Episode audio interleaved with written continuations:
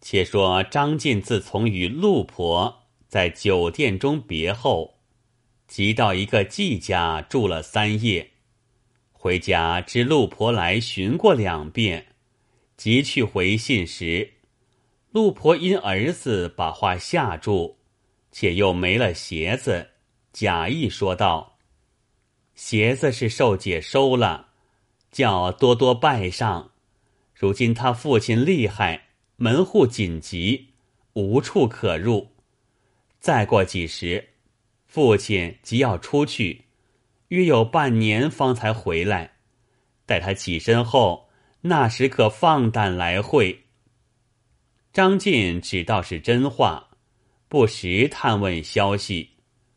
腊后又见寿儿几遭，相对微笑，两下都是错认。寿儿认作夜间来的即是此人，故见了喜笑。张晋认作要调戏他上手，时常现在他眼前卖俏，日复一日，并无确信。张晋渐渐臆想成病，在家服药调治。那日正在书房里闷坐。只见家人来说，有四个公差在外面，问大爷什么说话。张进见说，吃了一惊，想到，除非季弟家什么事故，不免出听相见，问其来意。公差答道：“想是为什么钱粮礼义事情，道比自知。”张进便放下了心，套件衣服换了，又打发些钱钞，随着灶吏往府中而来。后面许多家人跟着，一路有人传说潘寿儿同奸夫杀了爹妈。张进听了甚是惊骇，心下想到：这丫头弄出那样事来，早是我不曾与她成就。原来也是个不成才的烂货，险些把我也缠在是非之中。不一时，来到宫厅，太守举目观看张晋，却是个标致少年，不像个杀人凶徒，心下有些疑惑，乃问道：“张晋，你如何奸骗了潘用女儿，又将他夫妻杀死？”那张晋乃风流子弟，只晓得三娃两舍，行奸卖俏，是他的本等，何曾看见官府的威严？一拿到时，已是胆战心惊。如今听说把潘寿儿杀人的事做在他身上，就是青天里打下一个霹雳，吓得半个字也说不出。怔了半日，方才道：“小人与潘寿儿虽然有意，却未曾成奸。莫说杀他父母，就是楼上从不曾到。”太守喝道：“潘寿儿一招，与你通奸半年，如何尚敢抵赖？”张晋对潘寿儿道：“我何尝与你成奸，却来害我？”起初潘寿儿还道不是张晋所杀，这时见他不认奸情，连杀人事倒疑心是真了，一口咬住，哭哭啼啼。张晋分辨不清，太守喝叫加起来，只听得两旁造吏一声吆喝，蜂拥上前，扯脚曳腿。可怜张晋，从小在绫罗堆里滚大的，就挨着县节也还过不去，如何受得这等刑罚？夹棍刚套上脚，就杀猪般喊叫，连连叩头道：“小人愿招。”太守叫放了夹棍，快写供状上来。张晋只是啼哭道：“我并不知情。”却叫我写什么来？”又向潘寿儿说道：“你不知被哪个奸骗了，却扯我抵当，如今也不消说起。但凭你怎么样说来，我只依你的口招成便了。”潘寿儿道：“你自作自受，怕你不招成？难道你不曾在楼下调戏我？你不曾把汗巾丢上来与我？你不曾接我的褐色鞋？”张晋道：“这都是了，只是我没有上楼与你相处。”太守喝道：“一是真，百是真，还要多说？快快供招！”张进低头，只听潘寿儿说一句便写一句，轻轻里把个死罪认在身上。话供已毕，程与太守看了，将张进问时斩罪。寿儿虽不知情，因奸伤害父母，亦拟斩罪，各责三十，上了长板。张进押赴死囚牢里，潘寿自入女监收管，不在话下。且说张进幸喜造吏们知他是有超主，还打个出头棒子，不至十分伤损。来到牢里，叫屈连声，无门可诉。这些狱卒分明是挑一担银子进监。哪个不欢喜？哪个不把他奉承？都来问道：“张大爷，你怎么做嫩般勾当？”张进道：“列位大哥，不瞒你说，当初其实与那潘寿姐曾见过一面，两下虽然有意，却从不曾与他一会。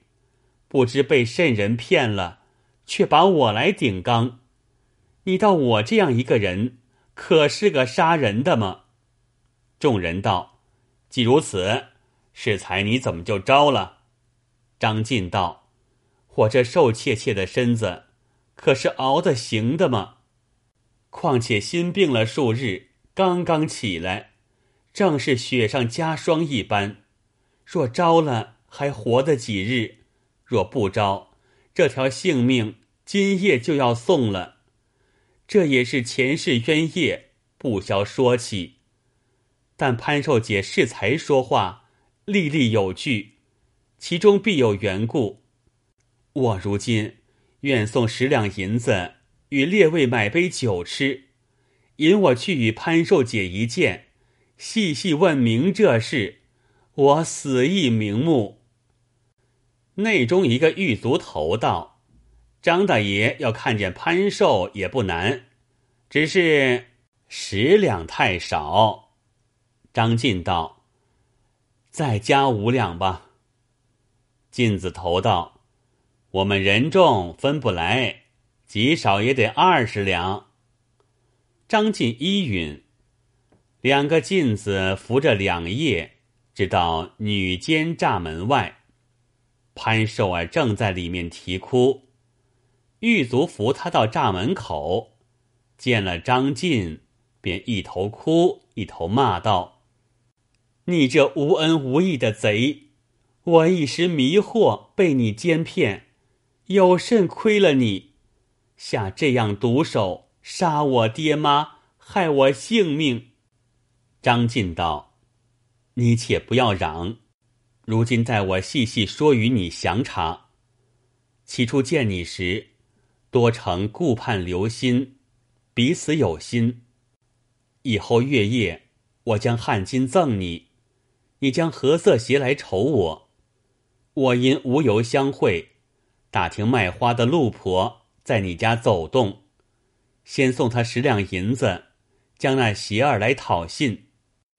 他来回说，鞋便你收了，只因父亲厉害，门户紧急。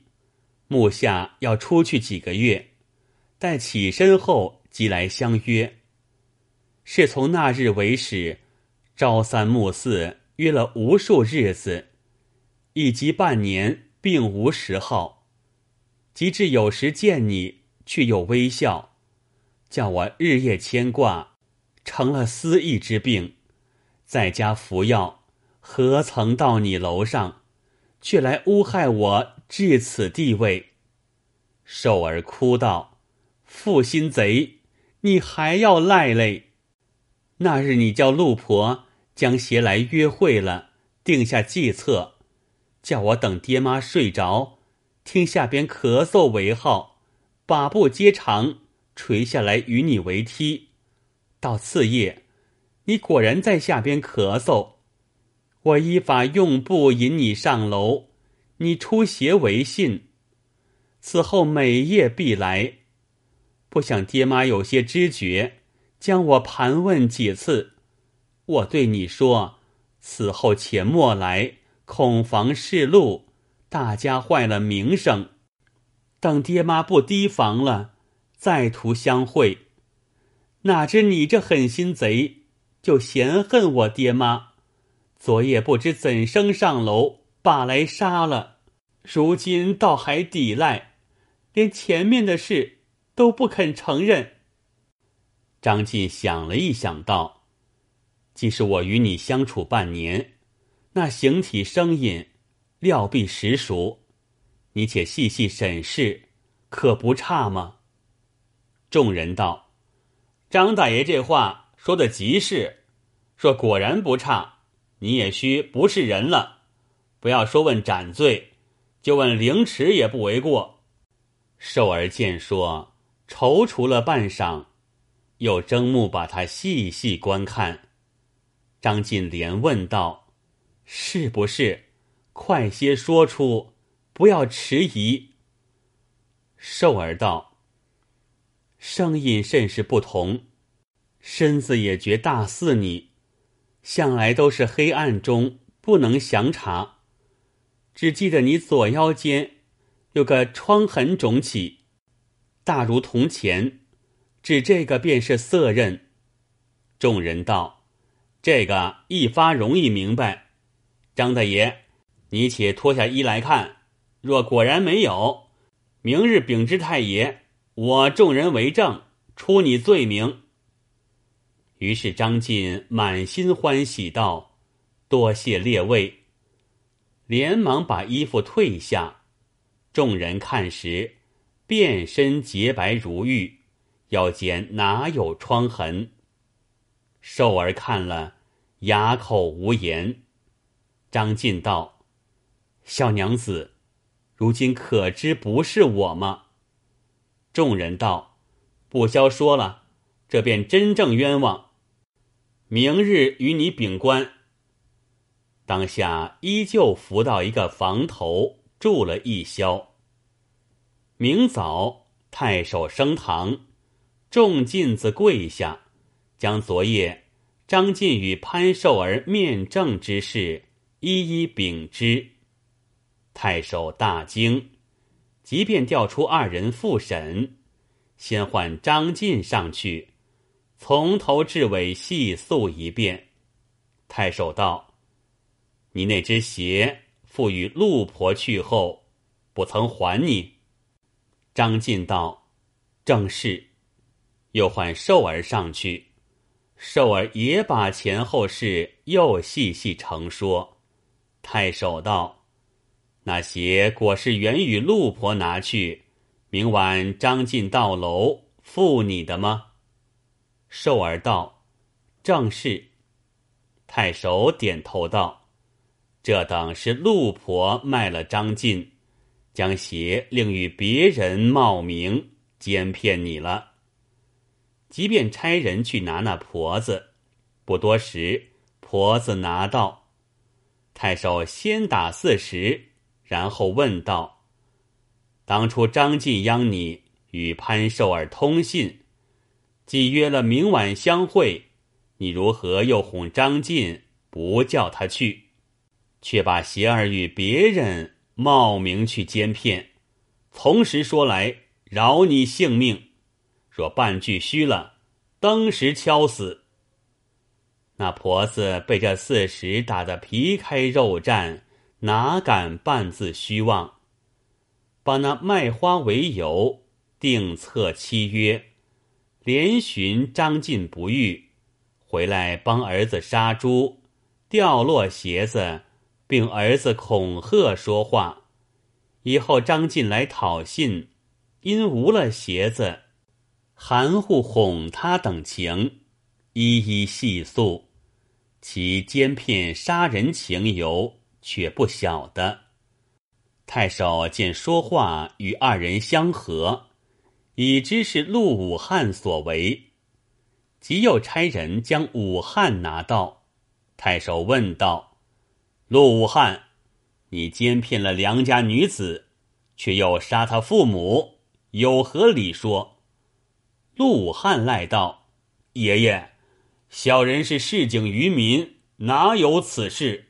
这是张晋养小人母亲作脚，奸了潘家女儿，杀了他父母，怎推到小人身上？”寿儿不等他说完，便喊道。奸骗奴家的声音正是那人，爷爷只验他左腰可有肿起疮痕，便知真假。太守急叫造吏剥下衣服看时，左腰间果有疮痕肿起。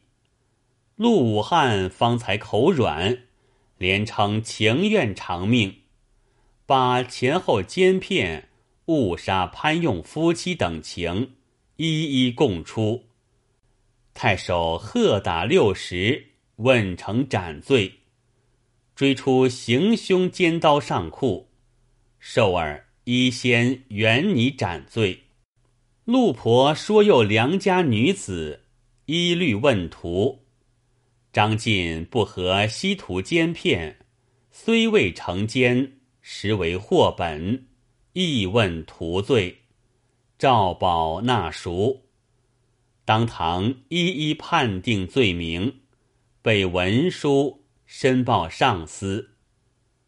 那潘寿儿思想，却被陆武汉奸骗，父母为我而死，出乖露丑，懊悔不及，无颜再活。立起身来，往丹池阶岩青石上。一头撞去，脑浆迸出，顷刻死于非命。可怜暮色如花女，化作含冤带血魂。太守见寿儿撞死，心中不忍，喝叫把陆武汉再加四十，凑成一百，下在死囚牢里，听候文书转日。秋后处决，又居邻里，将寿儿尸骸抬出，把潘用房产家私尽皆变卖，被官成殓三尸，买地埋葬，余银入关上库，不在话下。且说张晋见寿儿触阶而死，心下十分可怜，想到。皆因为我，致他父子丧身亡家。回至家中，将银两酬谢了公差、狱卒等辈，又纳了徒罪赎银，调养好了身子，到僧房道院李经忏，超度潘寿父子三人，自己吃了长斋，立誓再不奸淫人家妇女。连花柳之地也绝足不行，在家清闲自在，直至七十而终。时人有诗叹云：“赌尽道兮奸尽杀，古人说话不曾差。奸赌两般得不染，太平无事做人家。”